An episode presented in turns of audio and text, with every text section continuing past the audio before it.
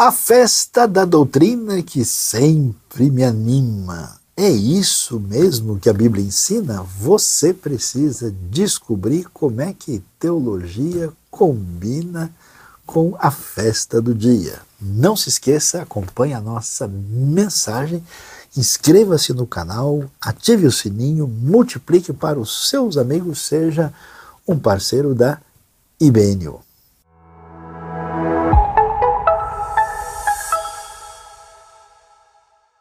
Com alegria, neste novo dia, vamos refletir sobre a palavra de Deus. Eu peço que você eh, concentre a sua atenção, abra o seu coração para acompanhar este momento de ensino, de meditação e de reflexão sobre a palavra de Deus.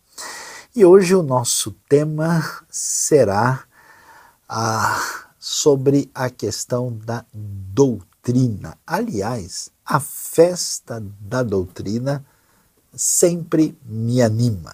Quem diria, né? Que coisa é essa de que festa tem a ver com doutrina? Onde, como, quando, por quê? Como é que é isso? Então eu convido todos a acompanharem a leitura de 1 Timóteo capítulo 3. Na verdade, vamos ler os versículos 14, 15 e 16. Eu vou ler aqui na nova versão internacional e vocês podem me acompanhar. Escrevo-lhe estas coisas, embora espere ir vê-lo em breve mas se eu demorar, saiba como as pessoas devem comportar-se na casa de Deus, que é a igreja do Deus vivo, coluna e fundamento da verdade. Não há dúvida de que é grande o mistério da piedade. Deus foi manifestado em corpo, justificado no espírito, visto pelos anjos, pregado entre as nações crido no mundo, recebido na glória. Esse texto uh, chama a nossa atenção porque nós temos aqui uma carta de Paulo é, ao seu filho na fé, Timóteo, que é, é líder, que é responsável ali, podemos dizer, o pastor da igreja em Éfeso. E é interessante observar isso porque, olhando para o ministério de Paulo, nós temos algumas cartas que são chamadas cartas pastorais, que são do período final do ministério de Paulo. Então, se você for olhar bem, né, nós temos aí o período das viagens missionárias de Paulo, que vão do ano 46 até o ano 57. Depois disso, Paulo fica preso em Cesareia até o ano 59, daí ele vai para Roma, vai ficar preso em Roma até aí o ano 62 e assim termina o que nós temos do relato do livro de Atos. Terminando Atos, posteriormente Paulo ainda vai se locomover no antigo Império Romano e vai aí ter mais cerca de uns cinco anos de ministério e nesse período pós relato de Atos ele tem as chamadas cartas pastorais que são as duas cartas escritas né, a Timóteo, 1 e 2 Timóteo e a carta de Tito, sendo muito certamente 2 Timóteo a última carta. E olhando então para a o que nós vemos aqui, você pode observar versículo 3 do capítulo 1 que diz: Partindo eu para Macedônia, roguei-lhe que permanecesse em Éfeso para ordenar a certas pessoas que não mais ensinem doutrinas falsas. Então, Paulo está orientando Timóteo sobre essa questão da importância do ensinamento correto, o ensinamento doutrinário necessário.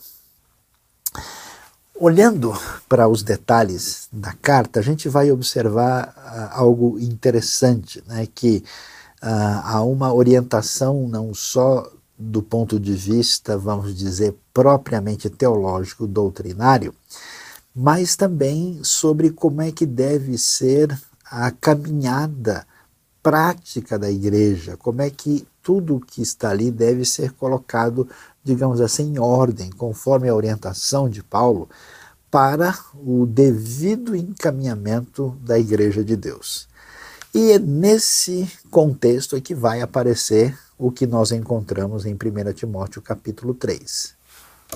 Olhando para o capítulo 3, nós vamos observar que Paulo está dando orientação sobre a liderança da igreja, sobre aqueles que são os chamados, às vezes, de bispos ou de pastores ou presbíteros, os líderes da igreja, e também os diáconos, como é que eles devem se comportar, quais são as suas qualidades, é, o que se espera deles, como é que eles devem reagir e como é que eles devem proceder na vida da igreja. E depois disso, então, de dar os detalhes né, sobre, por exemplo, no capítulo, ah, no versículo 1 em diante, ele vai dizer que esse bispo, que é aquele literalmente um, uma espécie de supervisor, ah, qual é que deve ser a sua atitude e dando as orientações, e depois no verso 8 fala sobre os diáconos, verso 11 as mulheres, provavelmente as diaconisas, já que está na sequência dos diáconos,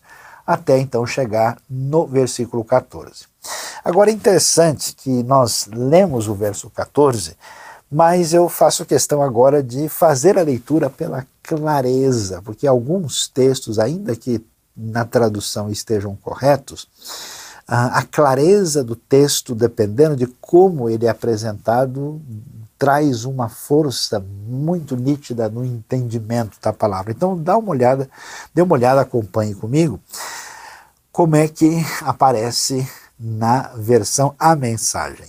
Espero visitá-lo em breve, mas caso eu me atrase, escrevo esta carta para que você saiba como devem ser as coisas na casa do Senhor a igreja viva de Deus, defensora da verdade. Né? Então, assim que aparece né, o texto que fala a igreja do Deus vivo, coluna e fundamento da verdade. A vida cristã é um grande mistério, muito além do nosso entendimento, mas algumas coisas são bem claras. Né? Na versão da NVI, ah, nós temos que é grande o chamado mistério da piedade. E aí o texto da mensagem prossegue e diz: Ele esteve entre nós em corpo humano, foi justificado pelo Espírito, foi visto por anjos, foi proclamado entre todos os povos, crido em todo o mundo, recebido na glória, glória celestial. Então vamos ver o que que nós encontramos aqui. Paulo deixa claro aqui no verso 14 que ele precisa uh, ensinar, trazer esta doutrina, né? essa doutrina que me anima e, aliás, a todos nós ensina a respeito daquilo que é importante para essa comunidade de seguidores de Jesus. E ele então diz que a razão desse ensino é como que as pessoas devem se comportar na casa de Deus, que é a igreja do Deus vivo, né? a casa do Senhor, a igreja viva de Deus. Então preste atenção como é interessante. A primeira, primeiro elemento de destaque aqui é vocês precisam entender o que, que é uma igreja. E ele usa a expressão a casa de Deus, e essa expressão é conhecida porque porque desde ah, dos tempos mais antigos nós temos uma ideia de um espaço específico que celebra o sagrado que aparece hum, desde o Antigo Testamento. E a ideia é basicamente a seguinte: houve um momento, né, na verdade, um tempo e um espaço em que a, a, relação de comunhão de Deus com o ser humano era uma relação plena. Isso aparece no Jardim do Éden. Isso foi perdido, e quando existe o projeto de Deus ah, na sua história de salvação, fazendo aliança com o ser humano, ah, existe, vamos dizer, uma, uma, retomada desse elemento através ah, de uma expressão do sagrado no espaço específico que começa primeiro no tabernáculo e depois nos diferentes aí momentos do templo de Jerusalém. Não parece tão claro assim, né? mas a ideia, por exemplo, da Arca da Aliança com os querubins, né? e da menorá, que é o candelabro que evoca a árvore da vida, na verdade ela ecoa né? o espaço sagrado perdido lá atrás, no começo de Gênesis. Então, essa ideia de que você tem esse espaço que é chamado de casa de Deus, num certo sentido, o próprio Antigo Testamento deixa claro que Deus não precisa de casa. A Bíblia diz que a terra é o lugar onde ele coloca os seus pés. É evidente que um templo não pode abarcar o Senhor do universo. No entanto, apesar disso, você tem essa ideia de um espaço especial dedicado a Deus para celebrar a habitação de Deus no meio do seu povo. Então, em honra a Deus, esse espaço é dedicado, no fundo, no fundo, de maneira mais simbólica do que essencial. Quando a gente olha para a revelação de que agora, em Cristo Jesus, nós temos a nova vida, a nova aliança, e Deus passa né, a, habitar em nós por meio do seu Espírito, então você tem um redimensionamento do que é a casa de Deus. É uma coisa curiosa isso, em né? muitos ambientes religiosos, inclusive evangélicos, as pessoas imaginam que a casa de Deus é um prédio, né? É, a casa de Deus é um templo, é um espaço construído de madeira, de cimento, mas não é essa a ideia da Bíblia. Por isso o texto vai deixar bem claro aqui, né, olhando, quando ele diz que é a casa de Deus, que é a igreja do Deus vivo.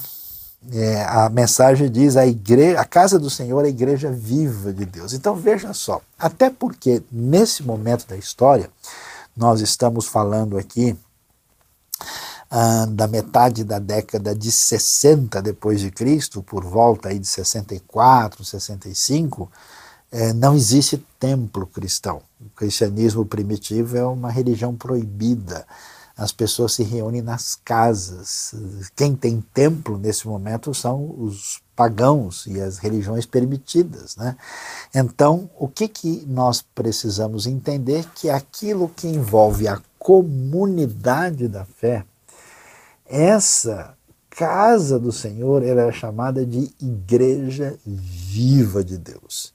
Ou seja, Ser parte da igreja não é uma coisa assim que a gente escolhe porque dá vontade, ou porque a gente gosta ou não gosta, como muitas pessoas no mundo de hoje têm a igreja como algo, uma espécie de apêndice. Ele, alguns fazem até parte de maneira formal, alguns eh, às vezes eh, vão durante um tempo, outro tempo, quando não estão afim, deixam de ir, não, não tem noção do ensinamento da Bíblia, que às vezes a própria pessoa carrega, da importância da igreja de Deus. Essa igreja, que é chamada aqui com muita clareza, né, de igreja do Deus vivo, né, para mostrar é, no ambiente de Éfeso, imagine, Éfeso é o lugar onde tem o templo da Diana dos Efésios, né, um lugar de muito paganismo, de muita adoração da deusa ligada à fertilidade, né, a Artemis ali, que é a própria Diana em grego. É, aqui nós temos um Deus vivo, diferentemente dos ídolos pagãos que são mortos essa igreja é chamada aqui de coluna e fundamento da verdade, ou defensora da verdade, como diz a mensagem, ou, aquele, é, aquele corpo que tem a prerrogativa de levar consigo aquilo que é a verdade de Deus. Então, isso é importante, porque muita gente entende igreja de maneira equivocada. Para muitas pessoas, igreja é apenas um lugar de bons relacionamentos. Eu vou encontrar um amigo, a gente vai tomar um café, e a pessoa nunca se preocupa com o ensino bíblico. A pessoa não se importa uh, com doutrina, ou até mesmo nem faz diferença entre uma heresia gritante e um ensinamento verdadeiro. Ele não se ocupa de estudar com atenção aquilo que é revelação de Deus, tem um desprezo pela verdade. E uma das funções dessa comunidade da fé, que é a igreja do Deus vivo, é exatamente ela ser coluna, né? quer dizer, esse sustentáculo. Deus deixou exatamente a verdade revelada da parte dele na igreja nessa comunidade da fé. Nós somos aqueles que estão, vamos dizer assim, carregando essa preciosidade de ensino, essa doutrina que a todos ensina e muito e sempre me anima. Portanto, o que, que a gente precisa observar aqui? Ele prossegue e vai dizer, na sequência, né, uh, que as pessoas então devem seguir uh, e, e, esse direcionamento, esse ensinamento doutrinário para poder estar em sintonia com o que Deus quer para a sua igreja, que tem a ver com a questão de ensino da verdade. Não há dúvida de que é grande o mistério da piedade. Muito interessante essa frase. A mensagem diz: a vida cristã é um grande mistério, muito além do nosso entendimento. Mas algumas coisas são bem claras. O que, que envolve essa palavra chamada de piedade? Piedade tem a ver com comportamento em sintonia com a verdade. É chamado de mistério. Por que será que é mistério? Tem duas possibilidades fortes aqui no texto. Ou é um mistério no sentido de que agora nós estamos tendo uma revelação detalhada uh, do que significa uh, uh, o desvendamento completo de Deus para a, a todos nós, é, e aquilo que não era conhecido no Antigo Testamento é chamado de mistério. Né? Por exemplo, na carta de Paulo aos Efésios, você vai ver esse grande mistério que é a própria igreja, quando diz que não se estava esperando com clareza que gentios e judeus fossem partes do mesmo corpo, uh, unidos agora em Cristo. Então, essa realidade chama a, a atenção com muita nitidez que talvez mistério tenha a ver com isso. Né? Mas é possível que, de fato, uh, a coisa seja um pouco mais ampla, no sentido de mistério. Olha que coisa extraordinária, essa, esse enfoque que a versão a mensagem apresenta, que a vida cristã é um grande mistério. Quer dizer, tem tanta coisa para aprender, né? a piedade que envolve a nossa vida com Deus tem tantos elementos, mas tem algumas coisas que são fundamentais e que merecem atenção. Então, o que vem na sequência aí, a, a partir do verso 16, na NVI não há dúvida de que é grande o mistério da piedade, veja que tem dois pontos. Então vem uma espécie de resumo do que é composto posto ou qual que é a essência, o fundamento doutrinário essencial que deve ser celebrado para aqueles que fazem parte da comunidade da fé. O que significa isso? Significa que, contra uma visão pragmática, uma visão imediatista, quando as pessoas vão dizer, às vezes até aleatoriamente, não, eu acho que um cristão verdadeiro é aquele que faz isso. Aliás, a gente tem até uma competição hoje. Não, o cristão verdadeiro é a pessoa que, que, que, que ajuda o vizinho. O cristão verdadeiro é aquele que não se importa com as coisas materiais, né?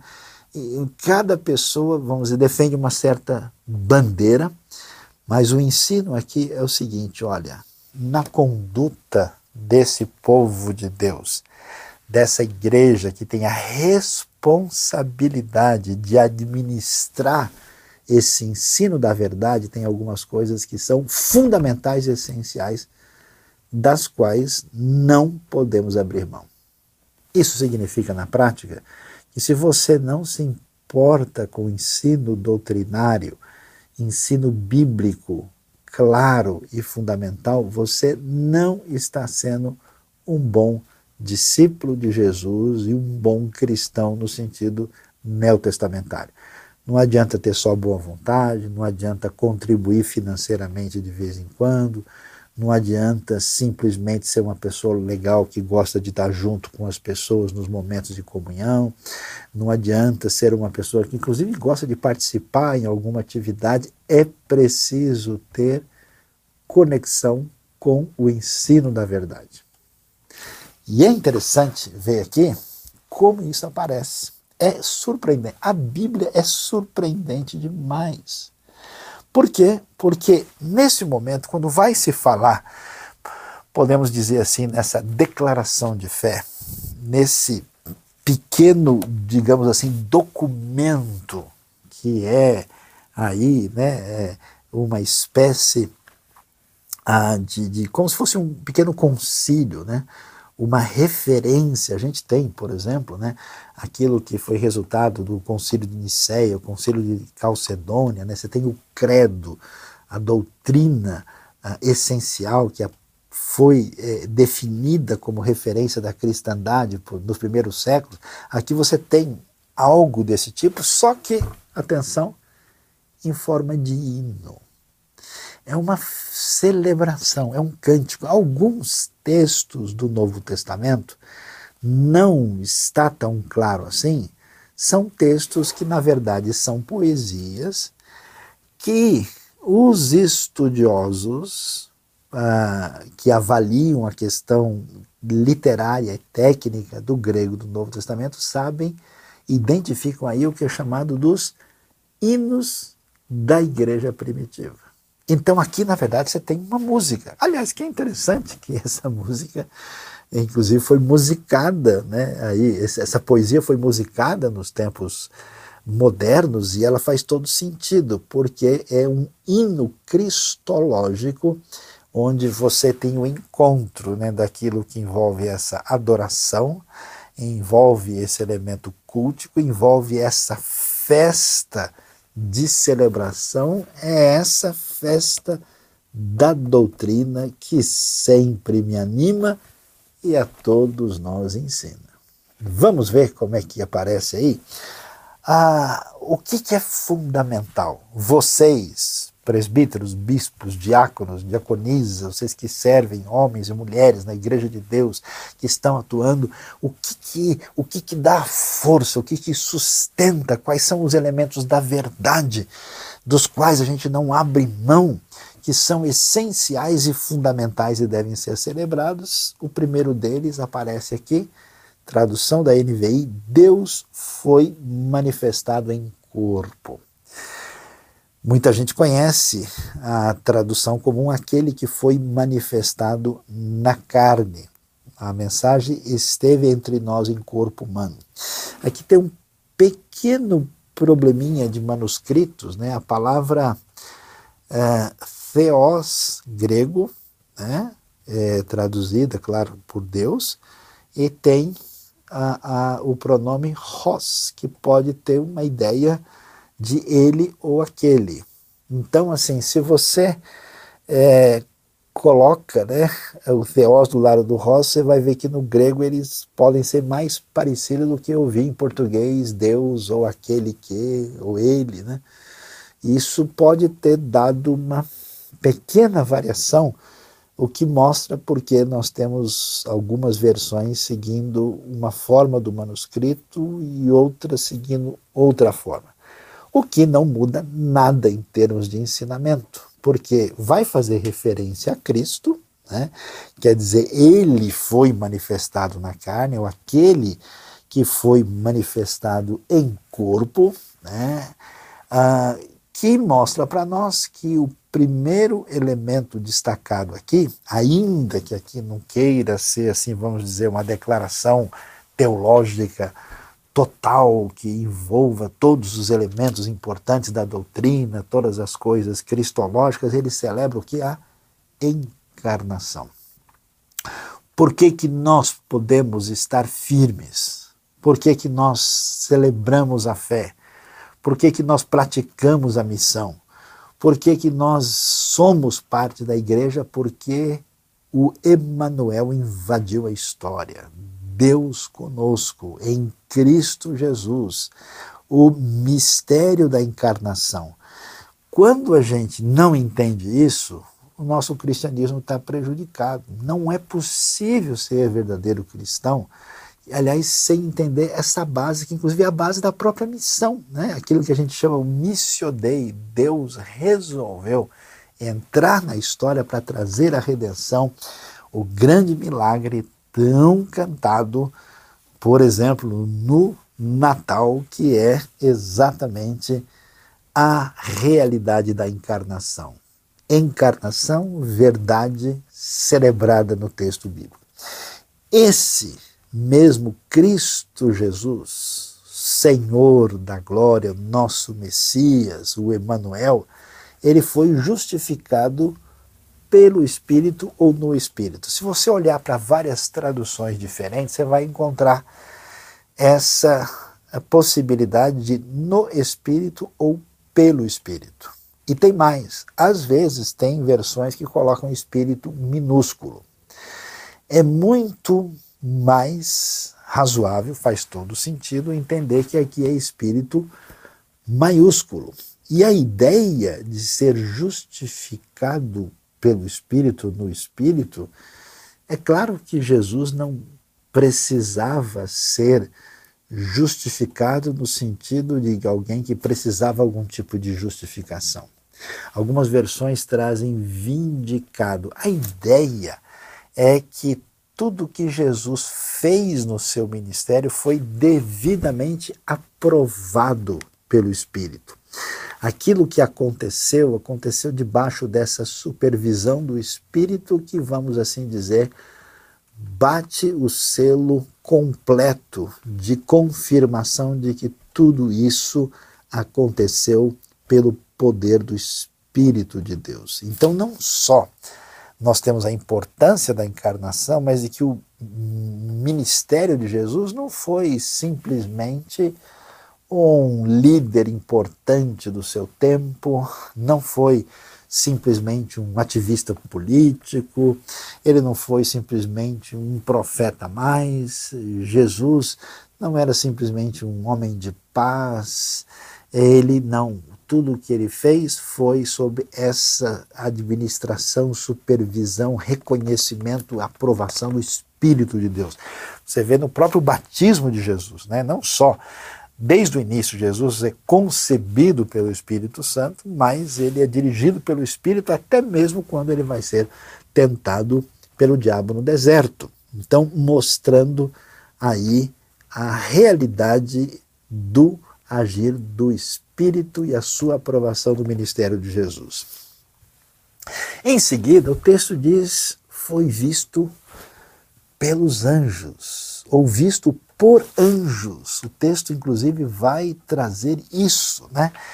E o que isso significa? Significa que aquilo que não parece tão importante para nós, no nosso mundo mais secular hoje, os antigos sabiam muito bem que havia uma realidade espiritual que interferia diretamente no mundo à nossa volta, especialmente em Éfeso, na Ásia Menor, né, com aquela ideia de que você tem poderes espirituais que estão em níveis diferentes, tanto é que em Efésios você vai falar lá sobre, ver Paulo falando sobre principados, potestades, poderes aí que estão agindo, né? Então todo mundo sabe que a realidade aqui embaixo ela tem uma espécie de contracena invisível no mundo espiritual.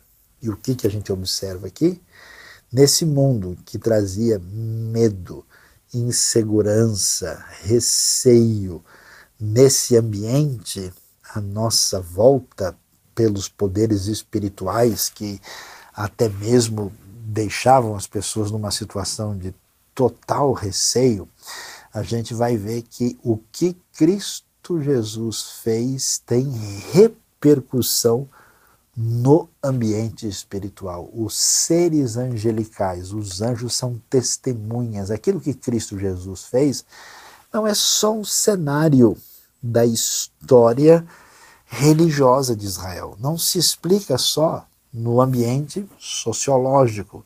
não é apenas uma realidade que a gente entende no ambiente político romano. Não.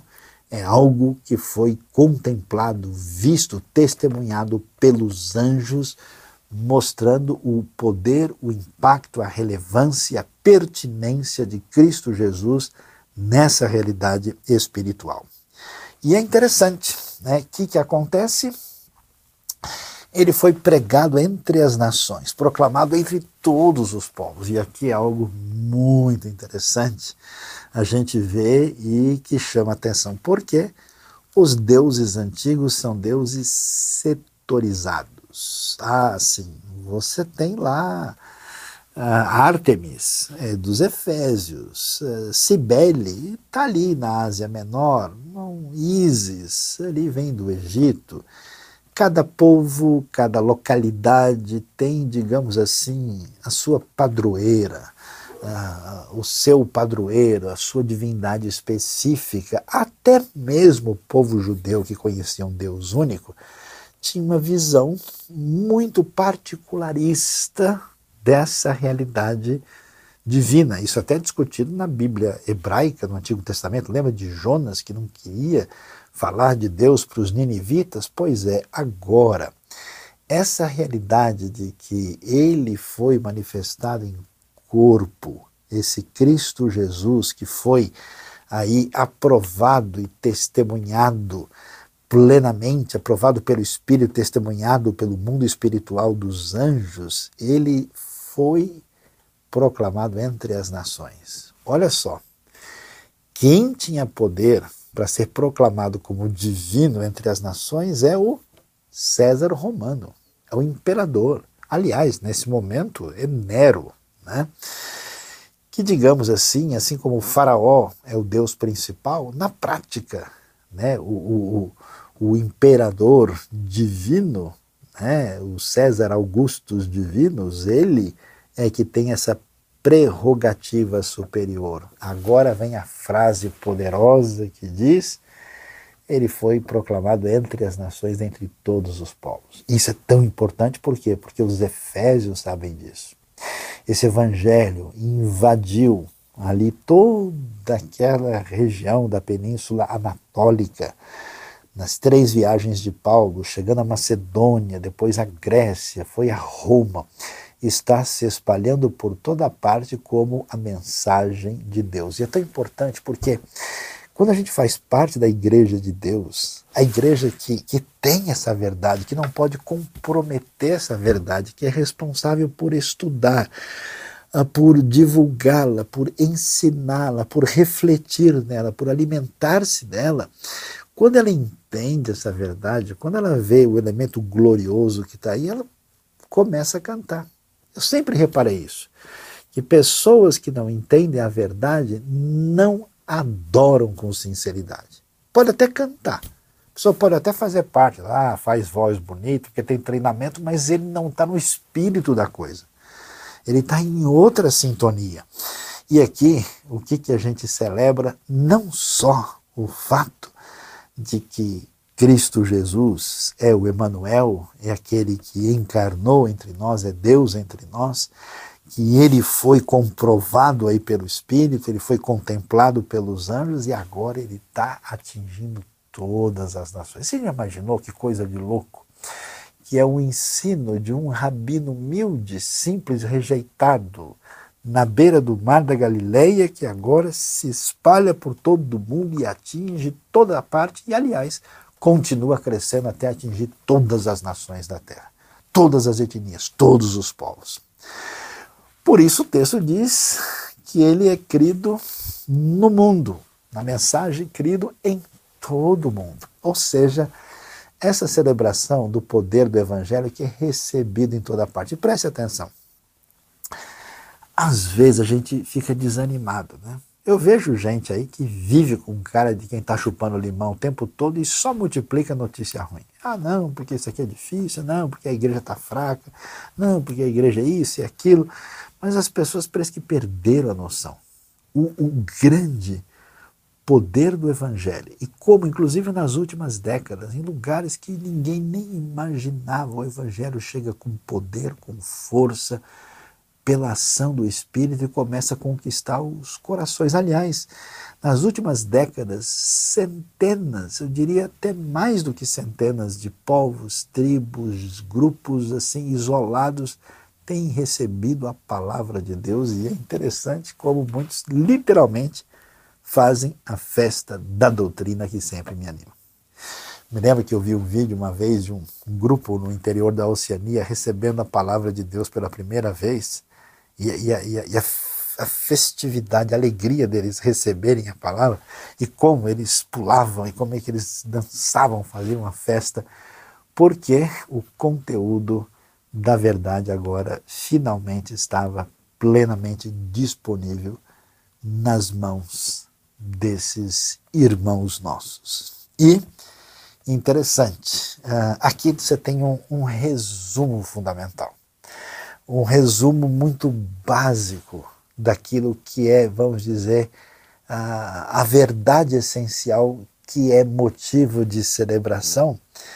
E então ele não vai entrar em detalhes, por exemplo, que Cristo morreu e que ele ressuscitou. Ele vai resumir isso dizendo que né, ele foi proclamado ele tem sido objeto de fé, está sendo né, crido em todo mundo, e ele foi recebido na glória. Né? A glorificação, mensagem diz recebido na glória celestial, mostrando o triunfo absoluto de Cristo. O que é importante aqui, tanto do ponto de vista da visão geopolítica do mundo antigo, onde a gente sabe que quem tem glória é o Império Romano, a glória maior está no trono do imperador em Roma, mas Jesus, o Rei, tem glória maior do que isso, e recebido na glória celestial, para aqueles efésios que pensavam né, nessa realidade de um mundo onde a gente vai subindo para os níveis mais elevados até chegar no ambiente celestial maior, ele foi recebido na glória, sendo o Senhor absoluto naquilo que Efésios vai chamar né, várias vezes de regiões celestiais com seu triunfo completo. Portanto, aqui nós precisamos considerar algumas coisas de ordem prática para a nossa vida. Primeiro, igreja de Deus é coisa séria. Igreja não é alguma coisa assim que a gente pode levar de qualquer jeito e no tapa. Eu sei que tem pessoas que não se adaptaram, não se adaptam ou têm uma situação de conflito, mas não é possível ser seguidor de Jesus no Novo Testamento sem fazer parte da comunidade dos irmãos. Se você está em alguma situação complicada ou não conseguiu se adaptar num contexto no outro, procure uma igreja uh, bíblica, uma igreja séria, uma igreja comprometida com a verdade, mas não fique solto. Esse negócio que hoje virou né, uma realidade de gente desigrejada. E quando eu falo desigrejada, não digo simplesmente uma pessoa que formalmente vai lá né, e, e frequenta um ambiente para, vamos dizer, marcar ponto. Não, estou falando de fazer parte de fato, de se envolver com o corpo de Cristo ser parte da igreja de Deus. Por quê? Você viu, a igreja de Deus é a coluna, é o baluarte da verdade. Essa comunidade da fé é a igreja viva. Segundo Deus, ela é muito importante e no contexto da igreja é que se dá a proclamação, a apresentação dessa verdade. Sem o povo de Deus, sem essa comunidade que apoia, sem esse povo que está junto, a verdade bíblica é prejudicada. Você já reparou que para fazer o mal tem tantas agremiações, grupos, que às vezes trabalham em sintonia e multiplicam isso de uma maneira tão gritante e assustadora? Como pode o povo de Deus ficar numa situação de letargia sem o compromisso de multiplicar aquilo que é a verdade de Deus. E você vê o que, que é fundamental. Você não pode ser um cristão que despreza ensinamento e doutrina. Coloque uma página de virada na sua vida hoje. Eu quero estudar e conhecer mais sobre Deus e a sua palavra. Eu quero entender e você vai descobrir que quando a gente descobre, percebe, aprende direitinho né, a importância da doutrina, essa doutrina que a minha alma ensina, essa doutrina que sempre me anima. Então, não se esqueça, esteja em sintonia com a igreja, sirva a Deus dentro da orientação das Escrituras e se envolva com o conhecimento da verdade que leva, inclusive, a uma adoração com sinceridade. Deus abençoe a nossa vida, abençoe o nosso coração e nos ajude a caminhar nessa direção.